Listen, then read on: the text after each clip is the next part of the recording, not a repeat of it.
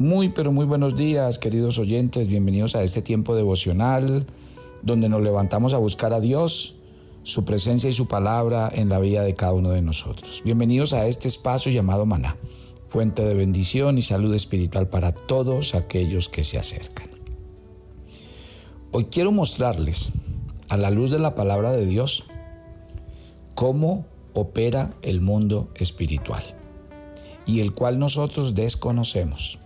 Y el hecho de que lo desconozcamos no quiere decir que no funciona y que no opera. Usar varios pasajes bíblicos, pero yo quiero que usted ponga mucha atención, porque el hecho de identificar cómo opera el mundo espiritual también nos da a nosotros bases para saber cómo orar.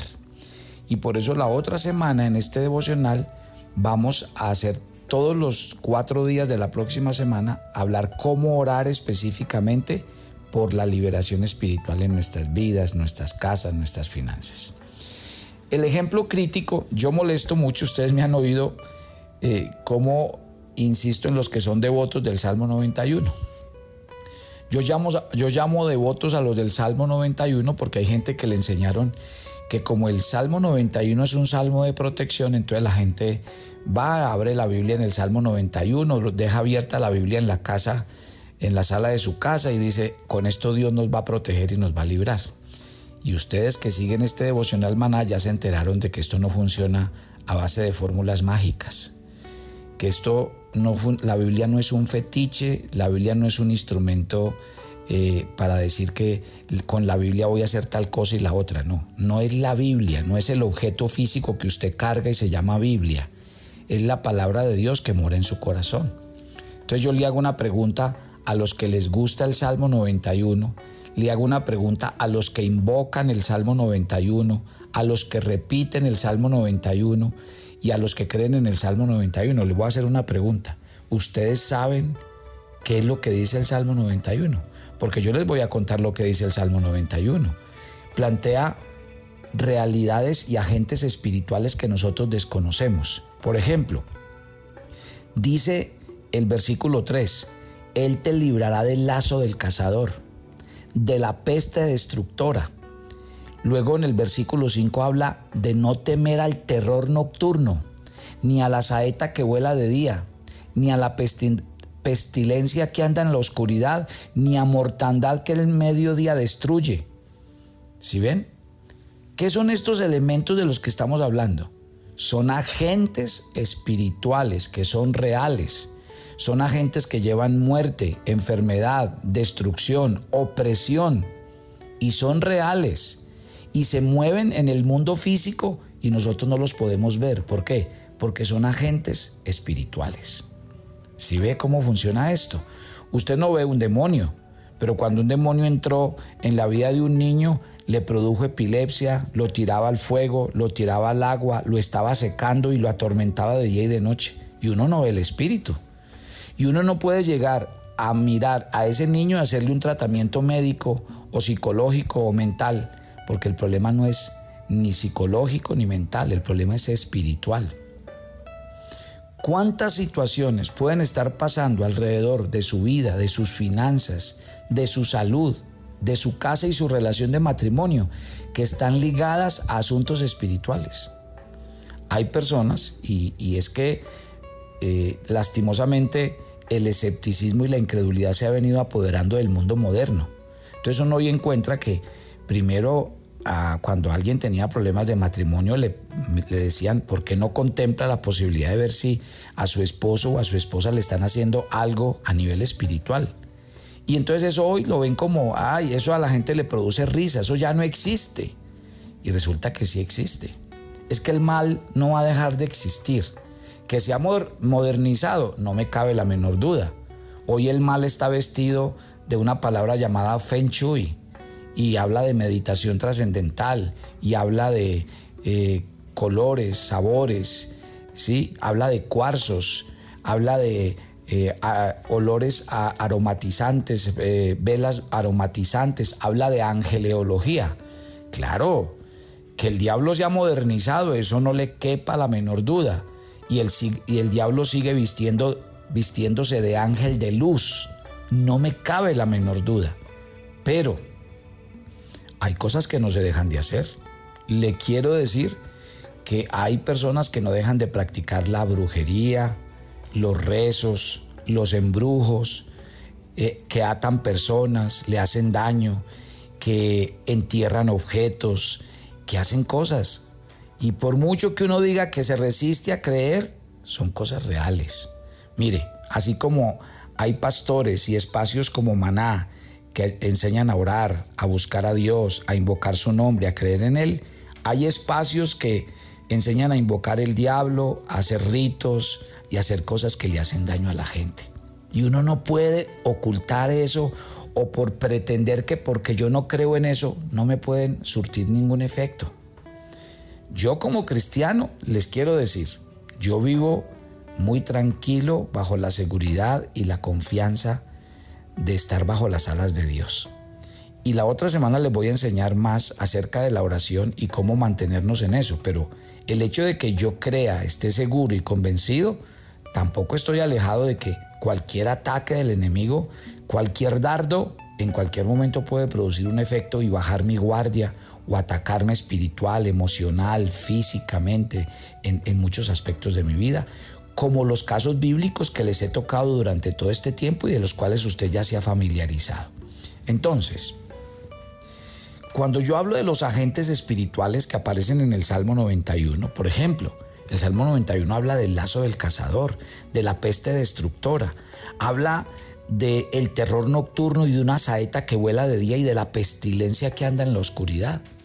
Nosotros con la pandemia aprendimos mucho, al menos yo aprendí mucho oyendo a los eh, a, estos señores que hablan de cómo se transmite un virus y caramba, nos dimos cuenta cómo nosotros tocamos eh, cosas en la calle, tubos públicos, lugares públicos, ponemos las manos y luego las llevamos a la boca, los ojos y caramba, ahí fue donde nos dimos cuenta que nosotros somos unos descuidados de miedo y todo el tiempo estamos transmitiéndonos las enfermedades, los virus y esos niveles de, contagio que hay es por puro descuido, por, por, falta de, de, aseo personal, de tener en cuenta ciertos elementos. Ellos nos lo enseñaron. Pues le quiero decir, es exactamente en términos espirituales. Hay cristianos que viven metidos en lugares que no les corresponde. Y eso hace que un cristiano sea oprimido que participe de ciertos lugares, ambientes, conversaciones, donde se practican cosas. Y eso no está bien porque eso es abrirle puertas al enemigo. Lo mismo, en términos espirituales, usted y yo como, como hijos de Dios vivimos en una casa, pero usted no sabe muchas veces sobre nosotros qué pasa de día y de noche, las pestilencias, eh, muchos virus y muchas situaciones que pueden venir a traer destrucción y daño. ¿Ustedes se acuerdan de Job? La famosa conversación que el diablo tiene con Dios y cómo vino destrucción sobre la familia de Job, los hijos de Job, los bienes de Job, los ganados de Job. Mire cómo en unos vinieron unos ladrones de parte del diablo y se arrasaron con todo. En otro fueron eh, algunas fuentes de la naturaleza, torbellinos, incendios y acabaron con todo. ¿Qué había detrás de esa conversación? Una conversación en el reino de los cielos, una conversación espiritual. Yo no, yo no veo a Job diciendo, esto pasó porque el diablo habló con Dios, pero pasó. Y lo que pasó fue algo físico, porque un incendio, si vienen los bomberos o cualquier persona a atender la situación que determinan que hubo un incendio, pero nosotros leímos la parte y la versión espiritual, que esto era un ataque espiritual que venía hacia Job para destruir todo lo que tenía. Si ve, si ve cómo hay cosas que pasan físicamente, como pasa con muchas enfermedades que Jesús atendió, y eran enfermedades físicas. Había un niño que era mudo y, su, y su problema no era físico, no era de sus cuerdas bucales, era un espíritu sordo y mudo. Increíble. Había una mujer que tenía una enfermedad que le doblaba la columna vertebral por 38 años y no era una enfermedad física, era un espíritu que la tenía doblada. El caso de epilepsia que les conté y así muchos casos bíblicos que uno mira como ser humano, es que claro, nosotros miramos las cosas desde lo físico, como les expliqué en el devocional de ayer.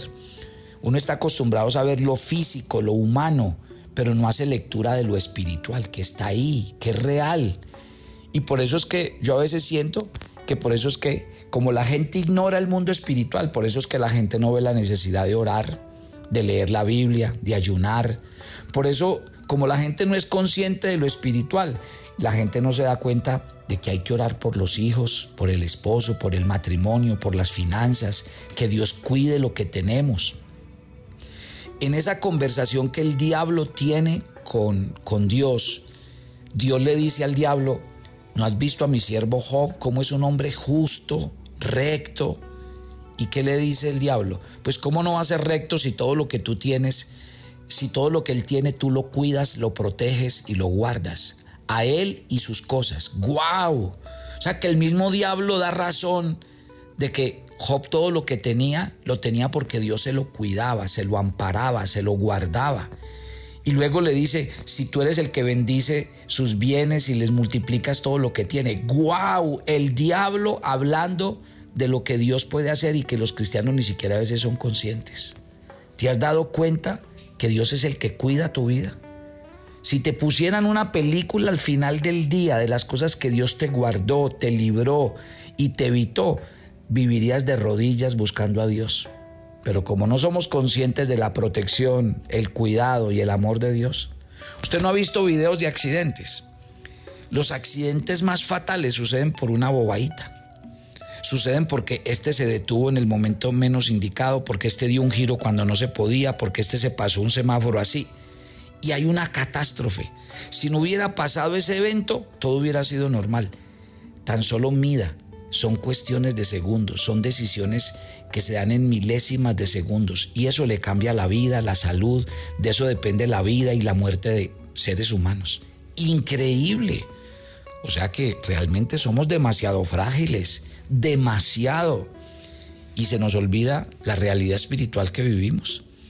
Cristianos, pónganme en atención, escuchen.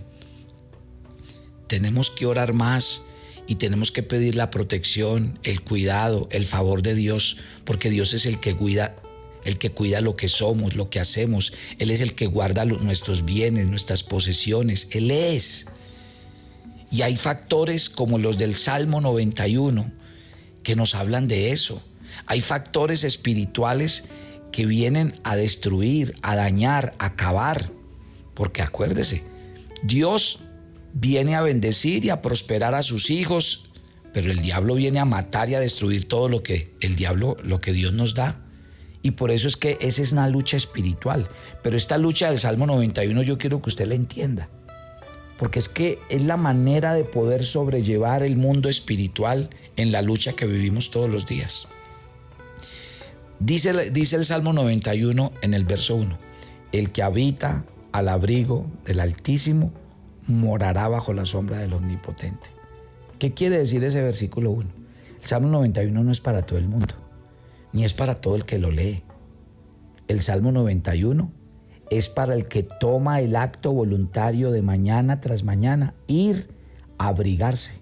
Es como, a ver, usted puede tener varios abrigos en su casa, y si usted no se coloca ese abrigo y sale y de repente hizo un frío enorme, pues le cuento que le va a dar todo el frío del mundo, porque usted tenía el abrigo y no se lo puso, porque usted creyó que iba a ser buen día, que la temperatura no iba a bajar. Es exactamente lo mismo. La gente tiene a Dios, pero la gente no busca a Dios, no se va a la sombra y al amparo de Dios. Y el Salmo 91 en el 1.1 dice, en el 91.1 dice, el que habita al abrigo del Altísimo, el que va y se arropa bajo la sombra de Dios, el que se coloca bajo la cubierta de Dios. Y por eso es que en nuestras oraciones, Job hacía eso por sus hijos. Es que Job era tan justo que dice la Biblia que sus hijos no habían pecado y él ya estaba haciendo sacrificios por los pecados que iban a cometer sus hijos. Imagínense de la dimensión que era Job. Por eso Dios mismo dice que era un hombre justo y temeroso de Dios porque era un hombre que oraba. Imagine, si Job oraba por él, por sus hijos y por los pecados que iban a cometer, ¿cómo no iba a orar él por él, sus bienes, sus territorios? Por eso tenía lo que tenía. Ay, mi querida familia, qué tristeza los pastores teniéndole que rogar a los feligreses que oren, que busquen a Dios, cuando lo que no saben y no están entendiendo es que lo único que guarda y cuida lo que usted tiene es el Señor. Hay que orar. Y cuando oremos tenemos que pedirle a Dios que guarde nuestras vidas, nuestros corazones, porque nosotros no sabemos a los peligros a los que nos enfrentamos, las tentaciones en las que podemos caer, los peligros en los que podemos acceder. Tan fácil que usted vea hoy una persona en sus cinco sentidos, con todo a la mano, y al otro día la vea postrada en una cama, sin poder ni siquiera hacer por su propia cuenta sus cosas. Tan fácil ver eso todos los días. Cuando yo veo un cuadro como esos, ¿qué puedo sacar como conclusión? Que si Dios no cuida mi vida y mi salud, no la puede cuidar nadie. Mi querida familia, yo con este llamado de la serie Desenmascarando al enemigo, quiero llamar a la iglesia del Señor a ser más consciente de su realidad espiritual. Y póngame mucho cuidado. Las oraciones que voy a enseñar la próxima semana tienen todo que ver con esto que estamos hablando, para que usted aprenda a orar por los suyos. Padre, gracias por esta mañana, por el comenzar de este nuevo día. Nos encomendamos a ti y pedimos tu bendición. Guárdanos, cuídanos bajo la sombra de tus alas, protégenos, protege nuestras vidas, nuestra salud, protege nuestros seres queridos, nuestros bienes, lo que nos has dado. Guárdanos cada día, Señor, y que cada mañana nos levantemos a entender la necesidad de colocarnos bajo la cubierta de tus alas. Pido tu bendición sobre cada oyente de Maná y que tu gracia y tu presencia esté sobre todos en Cristo Jesús. Amén y amén. Mañana los espero en nuestro viernes de oración Maná. Bendiciones para todos. Toma tu agenda devocional Maná. El pasaje sugerido para la lectura en tu devocional personal el día de hoy es 2 Corintios 8 del 8 al 15. Cuando ofrendamos, demostramos que estamos agradecidos con Dios por su provisión, pero también que lo adoramos al dar como Él nos lo pide. Por tanto, sé generoso aun si te cuesta hacerlo. Te invitamos ahora a que respondas las preguntas que encuentras en tu agenda que te llevarán a conocer cada vez más a Dios y crecer en tu vida espiritual. Y para confirmar tus respuestas, visita nuestra cuenta de Facebook Devoción Almana.